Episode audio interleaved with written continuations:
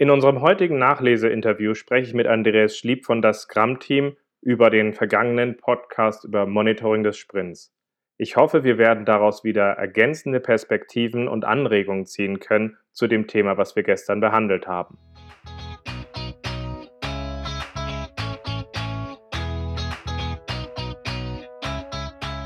Scrum ist einfach zu verstehen. Die Krux liegt in der Anwendung für deine Zwecke in deinem Kontext. Der Podcast Scrum Meistern gibt dir dazu Tipps und Anregungen. Moin Moin, herzlich willkommen zu einer neuen Folge von Scrum Meistern. Ich bin sehr froh, dass ich den Andreas Schlieb für die heutige Folge gewinnen konnte. In der gestrigen Folge haben wir ja über das Monitoring im Sprint gesprochen, wo es darum ging, dass das Team das braucht dafür, dass es seinen Sprint unter Kontrolle hat, auch nachsteuern kann, wenn es drauf ankommt. Wir haben darüber gesprochen, dass das Burndown-Chart ein Mittel ist, wie wir das Ganze machen können. Und wir haben darüber gesprochen, dass man letztendlich auch seine Arbeitsweise anpassen muss an der Stelle, damit man Scrum effektiv nutzt und der Burndown-Chart auch passend dabei hilft. Beim Andreas bin ich sehr froh, dass er dabei ist, weil er eigentlich in der agilen Szene schon immer dabei war, gefühlt für mich, aber wir es gar nicht so oft ge äh, geschafft haben, über Themen zu sprechen. So gesehen, schön, dass du dabei bist. Ja, freut mich auch sehr. Ähm, mein Thema, was mich jetzt ähm, interessiert, ist halt, wenn du auf das Monitoring vom Sprint drauf guckst. Warum ist das wichtig für ein erfolgreiches Scrum? Nun, ähm, also es ist wichtig für ein erfolgreiches Scrum, weil letztendlich das Monitoring im Sprint dazu beiträgt, dass ein Team selber auch ähm, den eigenen Fortschritt verfolgen kann. Wir sagen, das Team verfolgt den Fortschritt aufs Sprintziel. Ja, dort gewisse Indizien zu haben, ob das nun ein Sprintburner ist oder ein anderes Werkzeug, ist, denke ich mal, schon extrem wichtig. Ja. Es kommen auch immer wieder Scrum Master oder Teammitglieder an, die dann sagen, ja, wir müssen extra ein Tool haben, was das für uns monitort. Da gibt es auch sehr viele Missverständnisse und deswegen fand ich es auch wichtig, das äh, Sprintburner tatsächlich auch mal als Thema in den Vordergrund zu heben. Ja. Oder eigentlich ja die Fragen, die dahinter stehen, die du da in deinem Podcast mhm. angegangen mhm. bist. Welche Themen aus dem Podcast würdest du dann nochmal besonders hervorheben? Siehst du besonders wichtig, damit das gelingt? Also der erste Punkt ist natürlich der, wofür ist das eigentlich? Ja, und es geht darum, dass äh, ein Team sich selber synchronisiert und natürlich auch die Information benutzt, was haben wir alles noch zu tun oder gibt es irgendwo Probleme und nicht so sehr darauf schielt, oh, das ist ein Werkzeug, wo jetzt irgendwelche Manager mit abgefrühstückt werden.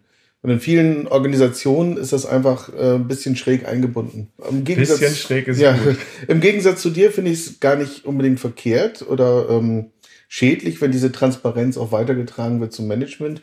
Trotzdem muss es klar sein, wem gehört eigentlich diese Information wo kommt diese Information her und wo geht sie hin? Ja?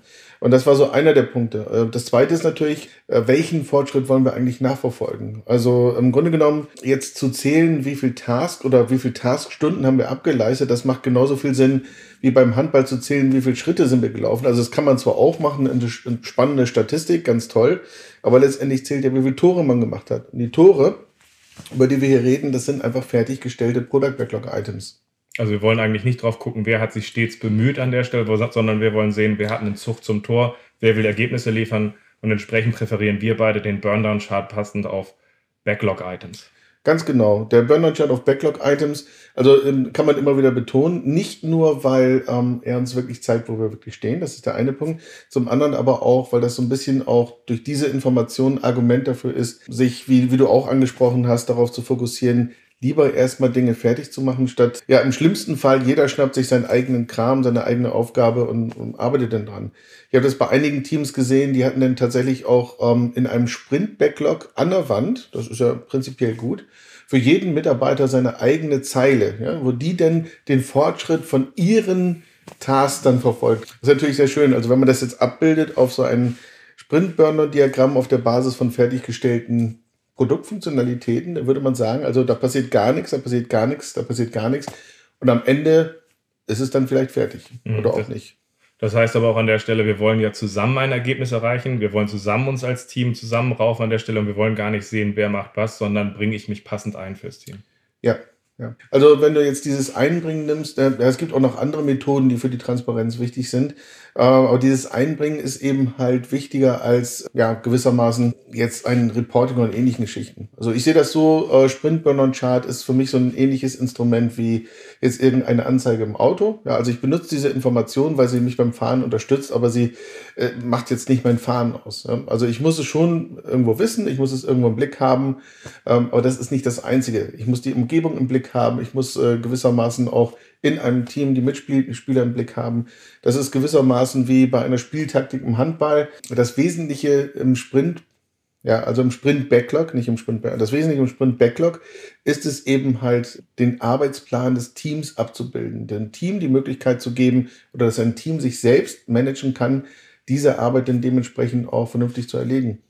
Dazu gehört auch, dass ein Team natürlich selber ihre Planungs-, Arbeits- und Reportingmittel im Griff hat. Das heißt also, dass solche Sachen nicht irgendwie in der Domäne oder in der Hoheit eines Scrum Masters oder Coaches liegen, sondern selber vom Team, also auch als ihre eigenen verstanden werden. Mhm. Also sie müssen einen gewissen Level an Ownership haben, damit sie es für sich benutzen, weil das Tool an sich ist tot, wie eine Anzeige für sich halt. Genau. Wir hatten Autos ja nicht mal eine Anzeige gehabt, sondern wir hatten einfach nur eine Warnleuchte, wo man dann seinen Ersatztank anmachen musste. Ja. Ähm, und genauso ist es an der Stelle, dass es halt ein totes Tool ist, was aber Leben kriegt dadurch, dass die Leute drauf gucken. Ja, und ich fand es also sehr hilfreich in deinem Podcast, dass du ja auch nochmal drauf eingegangen bist, was ist eigentlich die Denke dahinter. Und ich kenne das also auch zu gut, dass sich Entwickler fokussieren auf das, was ihre Lieblingsaufgaben sind oder ihre vermeintlichen Domänen und dass sie dann sogar sagen, ja, ich kann dir auf die Stunde genau sagen, wie lange ich dafür brauchen werde. Ihnen dann aber sagen muss, das ist aber nicht die Information, mit der irgendjemand im Team, einschließlich dein Product Owner, etwas anfangen kann. Ja, weil den Product Owner interessiert letztendlich, was ist von den Sachen, über die wir am Anfang im Planning gesprochen haben, tatsächlich fertig geworden. Und in diesem Fokus ist natürlich auch hilfreich, wenn ein Team arbeitet. Mhm. Also, ich meine, mit, mit solchen Synchronisationsmechanismen oder mit anderen Mechanismen, wie beispielsweise jetzt den Flight Leveln von Klaus Leopold, wo man wunderbar darüber arbeiten kann, was tun wir eigentlich und auf welche übergeordneten Ziele oder Epics oder was auch immer ähm, zahlt das ein. Das spielt eigentlich keine Rolle. Das muss jeder für sich selber sehen, welche Instrumente da am besten funktionieren. Aber generell, generell machen wir ja gerade diese ganze Arbeit, wie du auch schon gesagt hast, um zusammen gemeinsam ein Ziel zu erreichen, ein gemeinsames Ziel und nicht einfach nur, um eine Arbeit aufzuteilen. Dafür gibt es andere Instrumente wie traditionelle Projektplanung, Projektmanagement, die dafür geeignet sind, bekannte Arbeiten aufzuteilen äh, auf Leute, die das separat für sich machen äh, und die dann wiederum von Dritten integriert werden. Passt. Ja? Nee, macht Sinn. Jetzt kommt meine spannende Frage, die mich immer in dem Podcast hier besonders interessiert. Welche ergänzenden Sichten hast du, beziehungsweise was siehst du anders als das, was ich im Podcast geteilt habe? Also ich, ich denke mal schon, dass man so einen Sprint-Burndown als Werkzeug durchaus auch im Management als positiv ansehen kann. Ja? Mhm. Weil gewissermaßen zeigt das ja nicht nur, dass jetzt, äh, ja, wie, wie, so, kann man sich vorstellen, wie so eine Flottennavigation. Ja? Ich kann also mit den Sprint-Burnouts der verschiedenen Teams immer auch sehen, äh, was tut eigentlich meine Flotte. Der Ken Schwaber hatte sogar mal die Idee, so eine gesamte Enterprise-Scrum-Implementierung nur über ein Dashboard von Sprintburnern zu steuern. Das halte ich jetzt für ein bisschen problematisch, weil man weiß immer noch nicht, was steckt da drin. Mhm. Vor allen Dingen, wenn man jetzt, äh, also selbst wenn man Sprint-Burners hat, die auf, ja, sag mal, Item-Ebene, also Product Backlog-Item-Ebene gehen, weiß man immer noch nicht, warum hängt es bei dem einen Team oder äh, arbeiten die jetzt wirklich an etwas Wichtigen oder etwas überhaupt nicht Wichtigen. Aber nichtsdestotrotz zu sehen, da ist Fortschritt. Es wird beispielsweise kontinuierlich Wert geschaffen und diese Basis eben halt auch zu nehmen, um gewissermaßen dann eine übergreifende Release-Planung oder ähnliche Instrumente denn zu etablieren. Du meinst also ein gut aussehender Burndown-Chart, wo, wo man sieht, dass das anscheinend im Lot ist, schafft Vertrauen. Es, also ich denke mal, es schafft Vertrauen. Also wenn man, also wenn man zumindest auch sieht, ein Team geht voran, ein schreitet voran. Ja. Mhm. Okay. Also das, wir, hast du dafür ein Beispiel, wo du sagst, da hat das mal, hast du das in der Art mal gut funktioniert? Also wir haben es tatsächlich mal gemacht, dass wir dann auch innerhalb des Sprints immer wieder Updates gemacht haben und wir hatten ursprünglich so einen klassischen Management-Report, so zwölf Seiten, die verschiedensten Informationen und irgendwelche Planzahlen und ähnliche Sachen und Teamauslastung. Und am Ende, letzte Seite war dann so ein Release-Burn-On gewissermaßen eine Aggregation der ganzen Sprint-Burn-Ons der Teams und gewissermaßen auch die Sprint-Burn-On-Historie und so eine Art Vorhersage, wo soll es denn hingehen. Was wir dort auch visualisiert hatten, war der Unterschied oder war die Differenz zwischen den Sachen der Abarbeitung, ja, das heißt, wie viel haben wir eigentlich noch zu tun und dem, was ist eigentlich an neuen Features hinzugekommen, was auch innerhalb eines Sprints durchaus eine Möglichkeit wäre, wenn man jetzt Teams hat, die mit Incidents oder ähnlichen Geschichten umgehen. Und äh, Feedback vom Management war, ja, das ist ja schön, dass er uns diesen ganzen Report schickt, aber letztendlich brauchen wir nur die letzte Seite, um ganz klar zu gucken, wie kommen wir voran. Haben wir eine Chance, unser, unser Release zu, zu, ähm, zu schaffen. War das ein Feedback gewesen, Sprint für Sprint auf einer Release-Ebene oder war das tatsächlich wirklich auch das Granulare aus dem Sprint? Es war tatsächlich granular auch aus dem Sprint. Das mhm. heißt, die Teams haben tatsächlich ihren Fortschritt auch getrackt auf der Basis der Product Backlog Items, in dem Fall User Stories. Und man konnte dann nachher in diesem gesamten übergreifenden Burn-On tagesaktuell sehen, wo stehen wir denn jetzt. Die Teams haben also mindestens einmal am Tag im Daily Scrum gewissermaßen ihre Informationen aktualisiert und zusammengetragen. Welche Insights hat das Management aus dieser Information gezogen? Oder was war der Effekt? Also äh, der, der wichtigste Effekt oder die wichtigsten Einsichten waren die, also es kommt immer anders, als man denkt.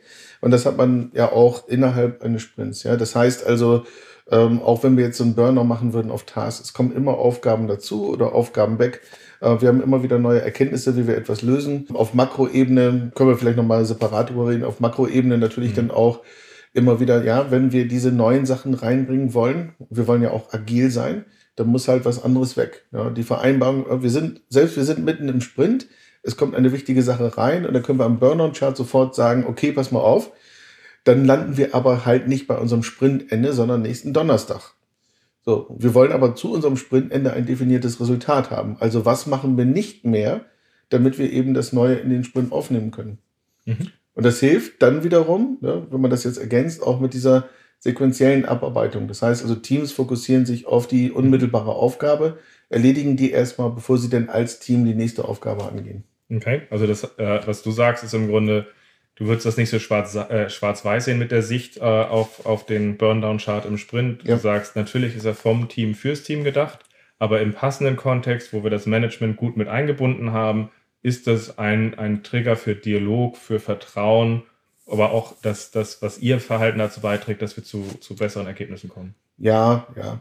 Also wenn ich jetzt mal ein bisschen ketzerisch mhm. bin, könnte ich mir vorstellen, dass es diese Burnout-Charts nur gibt, weil der Ken Schwaber seinerzeit zu den ersten CSM-Paketen irgendwie mal so eine CD oder irgendwie Software dazu packen wollte die Scrum Software und dann gab es eben halt so etwas, was dann auch noch so ein Diagramm da in Excel gemalt hat, weil in, in meinen Kursen beispielsweise komme ich wunderbar damit aus, dass ich pro Thema, was ich besprechen möchte, eine Karte habe oder ein Post-it. Mhm. Ähm, ich zeige den Fortschritt an diesen Post-its. Wir können sehen, was haben wir uns für heute vorgenommen, was haben wir davon geschafft, ja, wie viele Tage oder wie viel Zeit haben wir noch, wie, wie schreiten wir voran.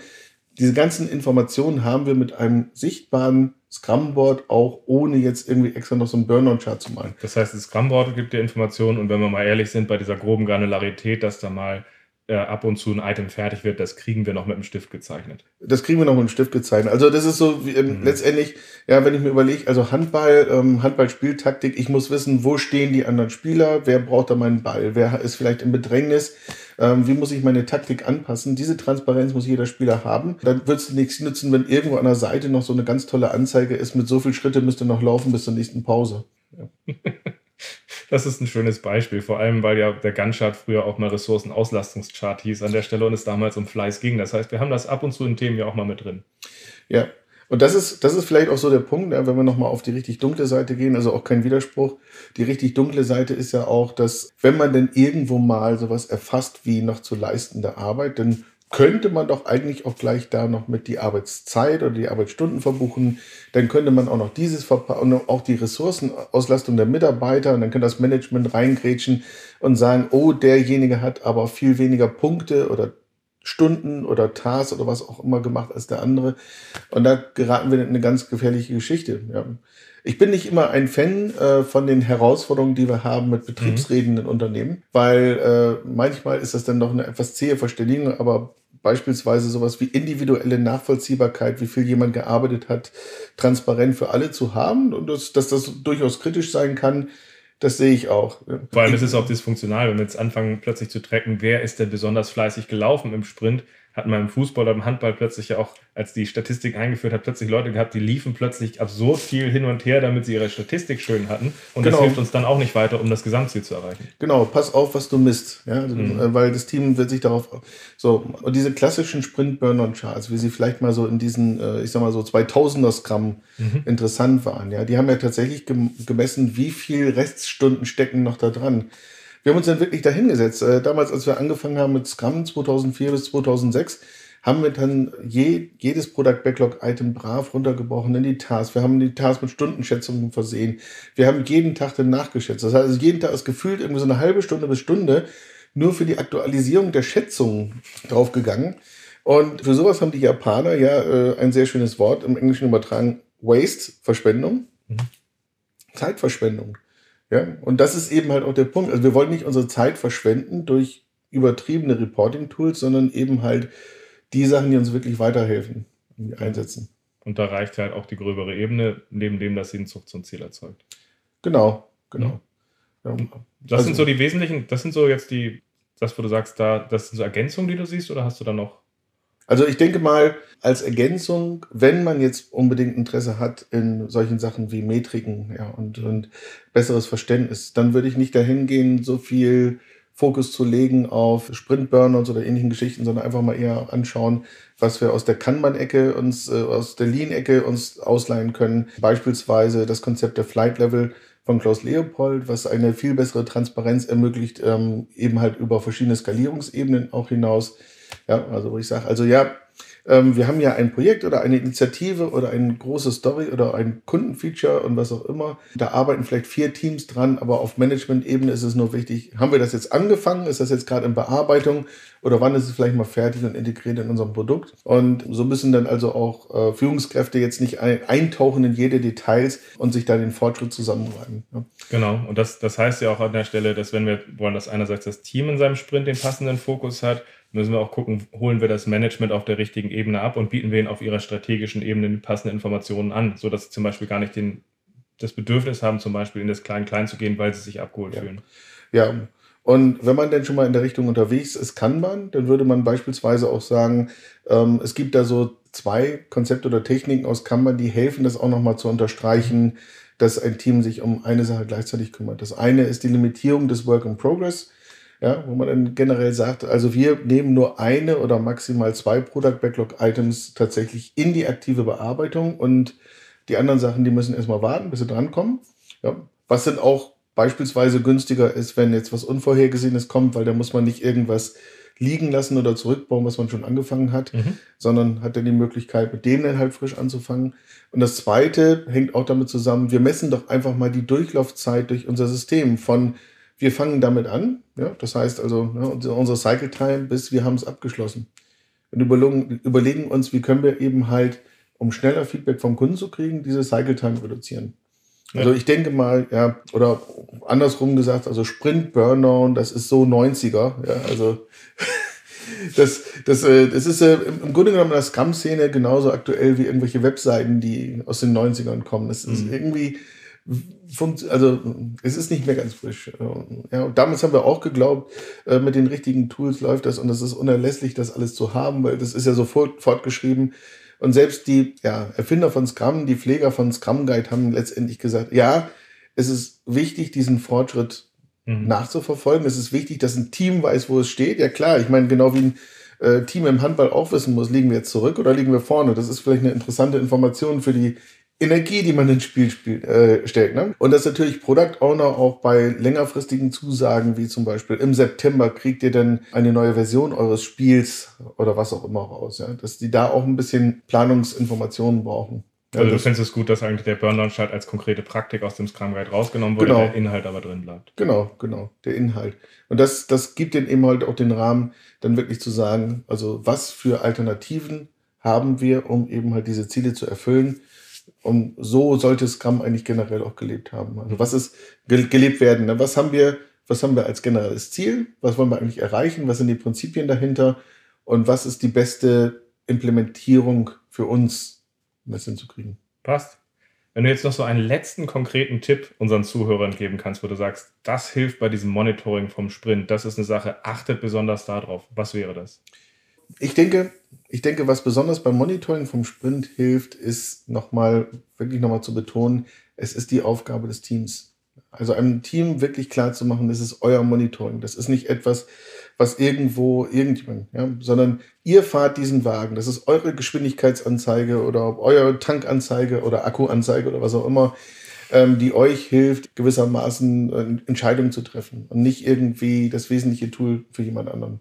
Denn wenn diese Eigentümerschaft da ist, dann denke ich mal, werden die Teams auch für sich die besten Methoden finden. Ja, also wir kommen als Coaches wieder hin und kennen aus unserem Buch den das Sprint Burn-On. Vielleicht ist es überhaupt nicht das, was das Team braucht. Ich habe Teams erlebt, die haben an Hardware-Systemen gearbeitet, ein Hardware-System mit verschiedenen Komponenten, Bauteilen. Die haben ein Schemadiagramm genommen und haben dann die Sachen, an denen sie gerade arbeiten, auf die jeweilige Komponente geklebt. Ja, also hier auch wieder Spieltaktik. Was, was spielt irgendwie zusammen? Worauf müssen wir achten? Ja, was ich besonders interessant fand, war, da konnte man auch sehen, äh, ja, wir müssen dann erst das machen, bevor wir an die Ecke kommen, weil es wird halt darauf aufgebaut. Also sie hatten etwas für sich geschafft, ein Werkzeug, mit dem sie Ownership für ja. den Sprint hatten und auch nachsteuern konnten. Genau. Also die Message ist eigentlich, als Scrum Master sollte man sich darum kümmern, diesen Entscheidungsprozess wie ein Team das Reporting am besten gestalten kann, zu moderieren. Und nicht dem Team ein Reporting aufzudrücken oder abzunehmen. Nee, das macht Sinn. So gesehen. Andreas, danke für deine Zeit. Das hat mir sehr viel Spaß gemacht, mit dir das Thema aufzuarbeiten. Gerne, jedes Mal wieder. Jedes Mal wieder.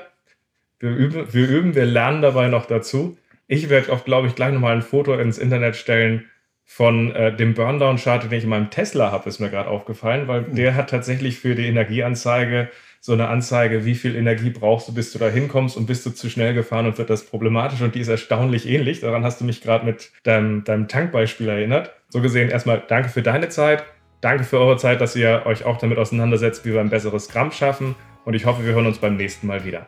Auf Wiedersehen.